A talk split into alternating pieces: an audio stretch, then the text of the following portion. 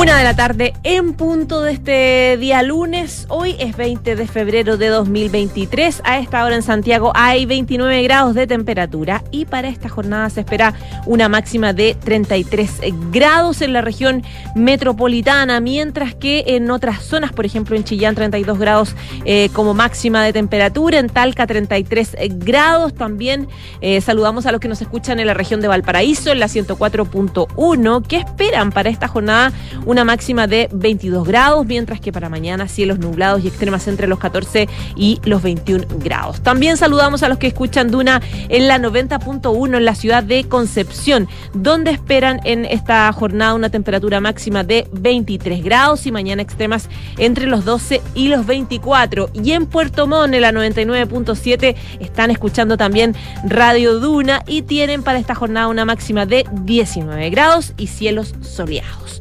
Ha sido una jornada con eh, bastantes noticias políticas y, bueno, centradas también en el tema del eh, combate en los incendios. Hay reuniones de emergencia que ya se están coordinando en la mm, en el Palacio de la Moneda para avanzar un poco especialmente en el futuro el, trabajo de reconstrucción. Hay una nueva reunión del Comité de Gestión de Riesgos de Desastres, el COGRID, que va a encabezar el subsecretario del Interior. También se suma, eh, se sumó el, la ministra del Interior, así que vamos a darles todas esas novedades. También ayer comenzó de nuevo una nueva versión, la versión 62 del Festival de Viña del Mar, con eh, una jornada marcada por eh, artistas mujeres. También les vamos a dar resumen sobre eh, todas esas noticias. Vamos de inmediato con los titulares.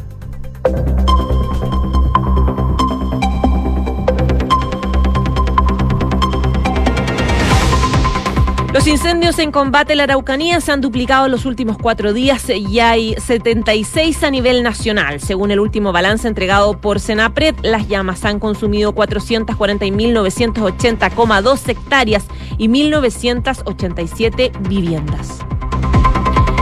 El ministro de la Vivienda, Carlos Montes, eh, quien gestiona como enlace del gobierno la región del Biobío, se refirió a la emergencia de incendios y llamó a ser prudentes ante las acusaciones de intencionalidad. Hay que precisar el tipo de intencionalidad del que se habla y no suponer algo que no siempre es así, precisó, el secretario de Estado. Sin embargo, el gobernador de la región del Biobío, Rodrigo Díaz, corrigió al ministro. Aseguró que la intencionalidad sí existe y que lo saben aquellas personas que viven en las zonas afectadas. La Asociación Chilena de Municipalidades pidió al presidente Gabriel Boric la creación de un fondo especial para las comunas afectadas por los incendios. A través de una carta, el organismo liderado por la alcaldesa de Peñalolén, Carolina Aleitao, planteó la necesidad de cubrir los gastos necesarios para la primera respuesta a la emergencia, como por ejemplo la contratación de maquinarias, la alimentación de voluntarios y bomberos, materiales de construcción, elementos para la provisión de agua, entre otros, tal como se hizo para enfrentar la emergencia del COVID-19. Hoy se inició el juicio de apelación en el caso Narumi, justo momentos en que un hombre asegura haber visto a la japonesa con vida. El sujeto identificado como Said Neremi asegura haber visto a esta mujer en diciembre del año pasado en un restaurante acompañada de un militar. En abril de 2022, el tribunal francés de la ciudad de Besançon condenó a Nicolás Cepeda a 28 años de cárcel por asesinar a su exnovia en un hecho ocurrido en 2016. Según la última encuesta CADEM, la evaluación al trabajo del gobierno durante la emergencia por los incendios subió 10 puntos y llegó al 47%. La aprobación del presidente Boric no registró grandes variaciones y subió al 30%, un punto más que la semana anterior. Luego de tres años partió anoche el Festival de Viña del Mar 2023 en su edición 62 y una parrilla llena de artistas y humoristas nacionales e internacionales. Ayer fue el turno de la música urbana con Carol G y Paloma Mami, quienes lograron obtener las dos gaviotas con éxito y en el humor, Pamela Leiva también encantó a la quinta con su rutina que incluyó baile e interacción con los jurados. La parrilla, la parrilla de hoy, digo, incluye a las artistas Tini, Diego Urrutia y Emilia. Y en el deporte, a las 16.30 horas, el chileno Cristian Garín hará su estreno en el ATP 500 de Río ante el español Pedro Fonseca. Más tarde, no antes de las 8 de la noche, hará su turno Nicolás Yarri, quien superó las cuales y se medirá en primera ronda ante el italiano Lorenzo Musetti. Y en materia internacional, el presidente de Estados Unidos realizó una visita sorpresa a Kiev, donde se reunió con su par, Volodymyr Zelensky, el presidente ucraniano. Es el primer viaje que Joe Biden realiza a Ucrania desde el comienzo de la invasión rusa. Anunció 500 millones de dólares en ayuda adicional a ese país. Una de la tarde, seis minutos.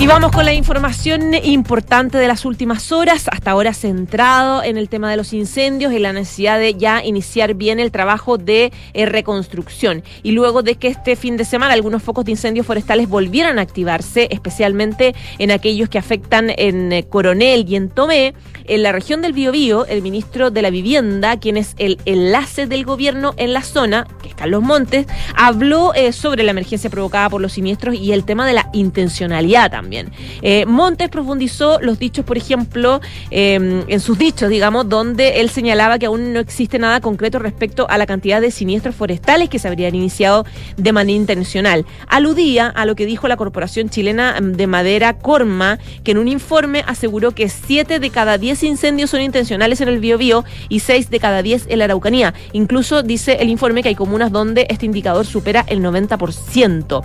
Decía él que hasta la fecha había 1.200 incendios, en los cuales eh, decían que 786 eran intencionales, el 46%. Si por intencionalidad entendemos que hay grupos organizados que están actuando para multiplicar los incendios, la verdad es que eso sería gravísima. Por eso, gravísimo digo, por eso decía el ministro, debe ser entregado con mucha rapidez la investigación, eh, debe eh, acelerarse el trabajo de carabineros y el Ministerio Público e incorporar conocimientos eh, extranjeros que son expertos en, esta criminalística forestal para saber exactamente lo que está pasando y para no tener una hipótesis nomás y suponer algo que no siempre es así, decía el ministro de Estado sobre este tema. En la misma línea planteaba que se necesitan antecedentes y que las investigaciones avancen para que se determine de forma fehaciente el origen de los incendios forestales y no eh, plantear hipótesis respecto de la intencionalidad, que es algo que han hecho en general eh, la mayoría de las autoridades de las zonas, alcaldes, gobernadores, etcétera, que plantean eh, que están seguros, que hay certeza respecto de la intencionalidad. Bueno, sobre estas palabras que dio el ministro de la Vivienda, respondió hoy día en nuestra en, Radio Duna, el gobernador del Bío Bío, habló sobre estos dichos del ministro, dice, las personas que vivimos en las regiones sabemos perfectamente que hay intencionalidad, aunque el ministro eh, esté ahí trabajando en terreno, le plantea un poco, usted no sabe lo que nosotros vivimos eh, día a día. Escuchemos lo que dijo esta mañana en Radio Duna. Mire, eh, Naciones Unidas habla de que el 95% de los incendios son obra humana. Algunos por negligencia, otros de manera intencional. Y y, me remito al incendio de Coronel. El alcalde de Coronel, en el seno del Comité de Gestión de Riesgo de Desastres de este sábado, dijo: Los incendios que han ocurrido acá no me cabe duda que son intencionales, voy a presentar los antecedentes al mm. Ministerio Público. ¿Y, ¿sabe por qué lo dice? Porque estos incendios ocurren después de que el día viernes hubo una detención a una banda que robaba madera que operaba en la zona de Lota Coronel, que son comunes muy, muy vecinas. Y, y aparecen el día viernes por la, pero eso fue el jueves, y aparecen el viernes por la tarde cinco focos de incendio que hay fotografías aéreas que dan cuenta eh, en línea que, que, aparecen casualmente ahí. Parece que hay que investigar eso, ¿cierto? Parece que hay que investigarlo. A mí hace unos diez meses atrás me invitaron a un programa de televisión que se llama Tolerancia Cero y dije que el Servicio de Impuestos Internos no estaba fiscalizando el, la industria del robo de madera y, y, al día siguiente salió el director nacional de impuestos internos diciendo que estaba mal lo que, lo, yo decía no correspondía a la verdad. Bueno, hoy día nadie discute que eso es así. Eh, las personas que vivimos en las regiones, cuando decimos que hay intencionalidad, lo decimos porque sabemos que hay intencionalidad. Ahora, ¿quién tiene que demostrar y acreditar, acreditar esto? Bueno, las instituciones del Estado especialistas. ¿Y por qué, para, ¿y por qué para el ministro Montes es tan, tan difícil eh, asumirlo así? Tendría que interpretarlo, conversarlo con él, no, no, no, no lo sé, pero, pero mi hipótesis es que nosotros vivimos acá y el ministro está viniendo a hacer un gran esfuerzo, pero no es una persona que, que, tenga la vida cotidiana en nuestra región.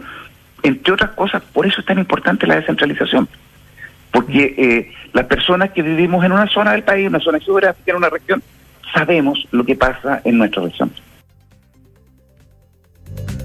Son palabras del gobernador de la región del Biobío en conversación con en Radio Duna, donde, claro, él un poco eh, rebatía estos dichos que del, del, ministro de la Vivienda respecto a dudar de la intencionalidad 100%, a pedir en realidad eh, pruebas concretas. Él dijo, bueno, los que estamos acá eh, lo vivimos perfectamente, los que vivimos día a día lo que pasa con los incendios. Él daba también datos antecedentes respecto a cifras de estragos que están generando estos incendios. Decía en el día 19 eh, comenzaron los incendios, tenemos más de 190 mil hectáreas consumidas, 18 incendios en combate, 16 personas fallecidas, casi 3.000 viviendas afectadas, más de 1.400 destruidas y 17 establecimientos educacionales, colegios que están totalmente dañados. Sobre eso también habló en esta jornada la Asociación Chilena de Municipalidades que pidió a través de una carta al presidente Boric la creación de un fondo especial para las comunas que han sido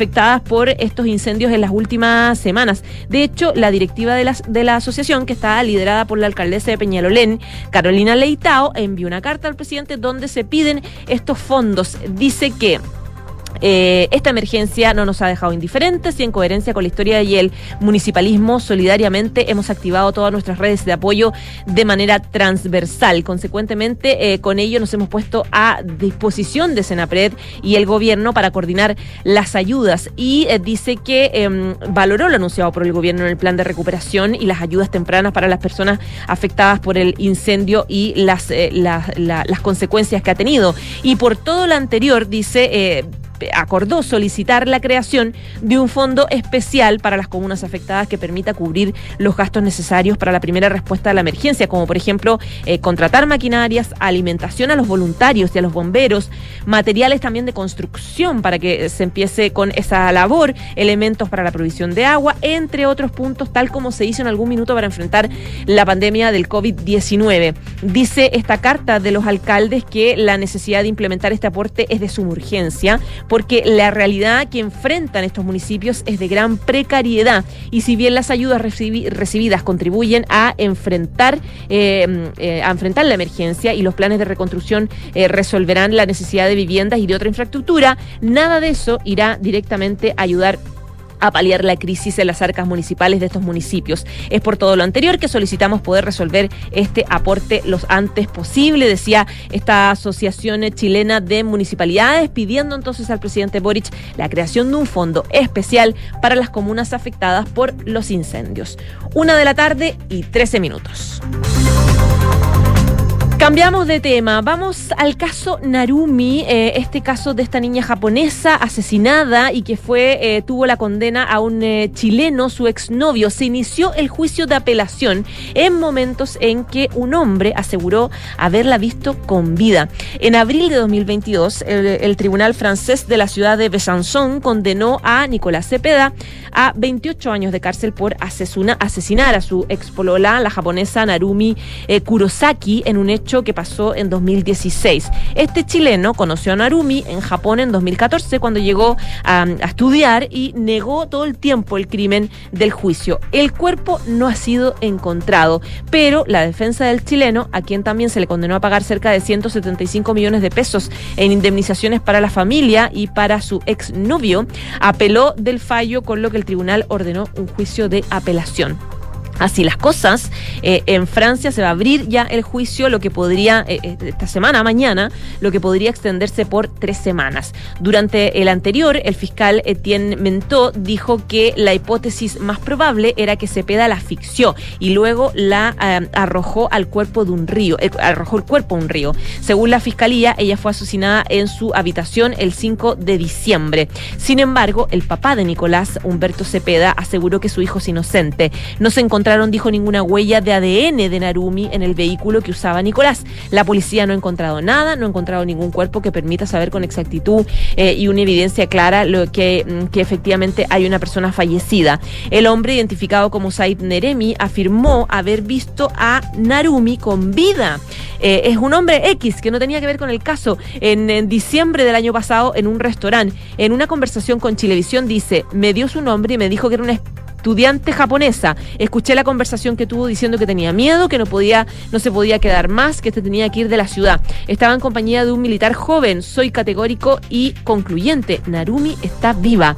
En diciembre de 2016 una cámara de un bar identificado como Stefan Bayer dijo haber visto eh, em, en diciembre de ese año a Narumi. La fiscalía dice que la joven fue asesinada en diciembre de 2016 y la noticia fue recogida por el medio galo France. Sin embargo, en todo el tiempo nunca apareció un registro real sobre ella. Para este juicio, Cepeda cambió al abogado que lo va a representar y se desconoce si el sujeto eh, que afirma haber visto a Narumi va a ser citado, por ejemplo, a declarar al eh, tribunal. Cepeda afirmó en una declaración a la PDI que conoció Narumi Kurosaki por una fiesta de la Organización para la Interacción de Japoneses y Extranjeros, eh, para la que Cepeda prestaba servicios como DJ. Y el chileno entonces cursaba sus estudios en la Universidad de Chile y participó de un intercambio estudiantil eh, en Japón, donde estudiaba también la joven. Bueno, pasaron los años, ellos tuvieron una relación y finalmente eh, el tribunal francés decide condenarlo a 28 años de cárcel por asesinar a su exnovia,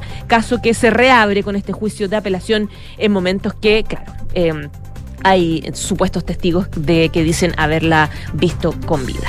Una de la tarde y 17 minutos. Estás en Ahora en Duna Vamos con una noticia internacional, una nota, una noticia sorpresiva. El presidente Joe Biden hizo una sorpresiva visita a Ucrania y anunció una entrega de armas. Eh, él eh, se encuentra en, Ucrania y en Estados Unidos. Joe Biden durante la jornada de hoy, el mandatario arribó a Kiev para reunirse con el presidente Volodymyr Zelensky al, cumplirse ya casi un año de que comenzara la invasión a ese país. En el eh, New York Times reportó que el presidente estadounidense llegó a Kiev luego de un viaje de una hora en tren desde la frontera con Polonia. Los medios ucranianos mostraron a ambos líderes caminando cerca de la catedral de San Miguel, que está en el centro de Kiev.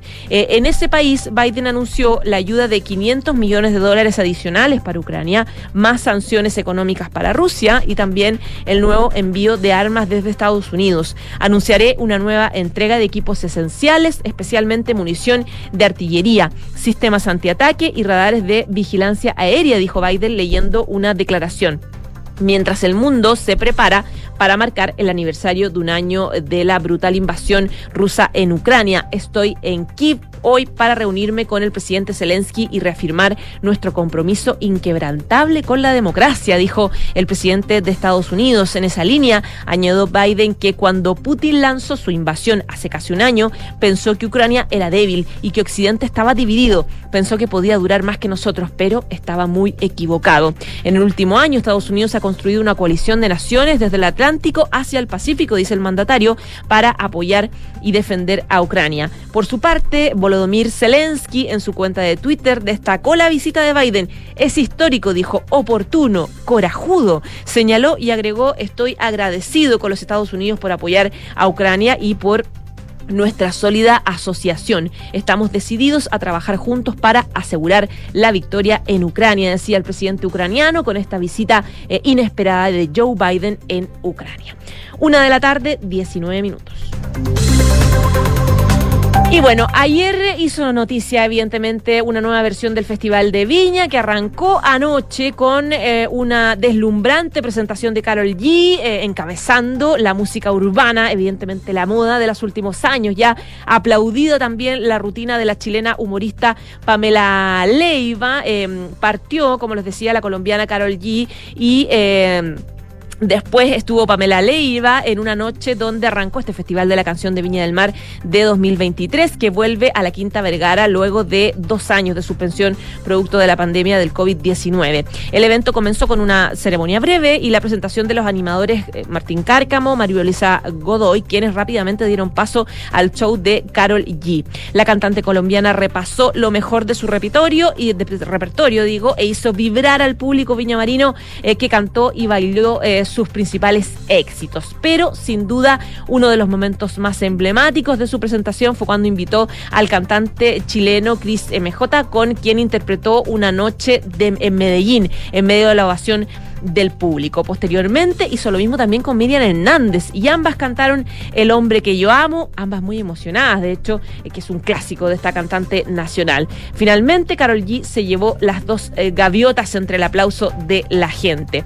Tras esta actuación de la colombiana, vino el turno de la humorista chilena Pamela Leiva, en lo que fue eh, también un, un exitoso debut en la Quinta Vergara. La artista nacional se logró ganar rápidamente al público de Viña con una rutina en la que contaba anécdotas personales, su historia personal, su historia difícil, eh, con sus problemas de obesidad durante su... Eh, eh, em, infancia y adolescencia. El Eiva obtuvo las dos gaviotas y se quedó también con el cariño del público y de la Quinta Vergara eh, luego de su rutina. Y la encargada de cerrar la primera noche del festival fue la cantante nacional Paloma Mami, quien salió al escenario pasada las dos y media de la madrugada. Cuando interpretaba el tema Cosas de la Vida, detuvo en algún minuto eh, repentinamente la canción, eh, que tomó por sorpresa incluso al cuerpo de baile, a su equipo. Dijo, espérate, dame un break, dijo ella, porque tenía problemas con su retorno decía, es que no escucho, por favor, me tiene que salir bien, po, decía ella que tiene ese, ese acento un poco gringo, un poco chileno por su vida también en Estados Unidos. A pesar de este impasse, la artista tuvo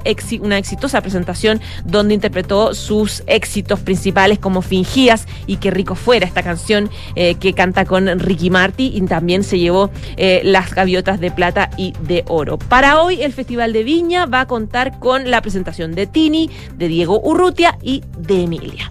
Una de la tarde, 22 minutos. Antes de irnos, quiero darles un par de consejos. Uno respecto de Credit Corp Capital, que es un holding dedicado a la prestación de servicios financieros con presencia en Colombia, Chile, Perú, Estados Unidos y Panamá. Conoce más en creditcorcapital.com. La transformación digital de tu negocio nunca estuvo en mejores manos. En Sonda trabajan para que disfrutes de tu vida innovando y desarrollando eh, soluciones tecnológicas que mejoran y agilizan tus operaciones. Conócelos hoy, Sonda Make It Easy. Una de la tarde, 22 minutos, les decía, hasta ahora en Santiago hay una temperatura, subió la temperatura, 30,4 grados, se espera una máxima de 33 en la región metropolitana. Quédese con nosotros en la 89.7. Chao, chao.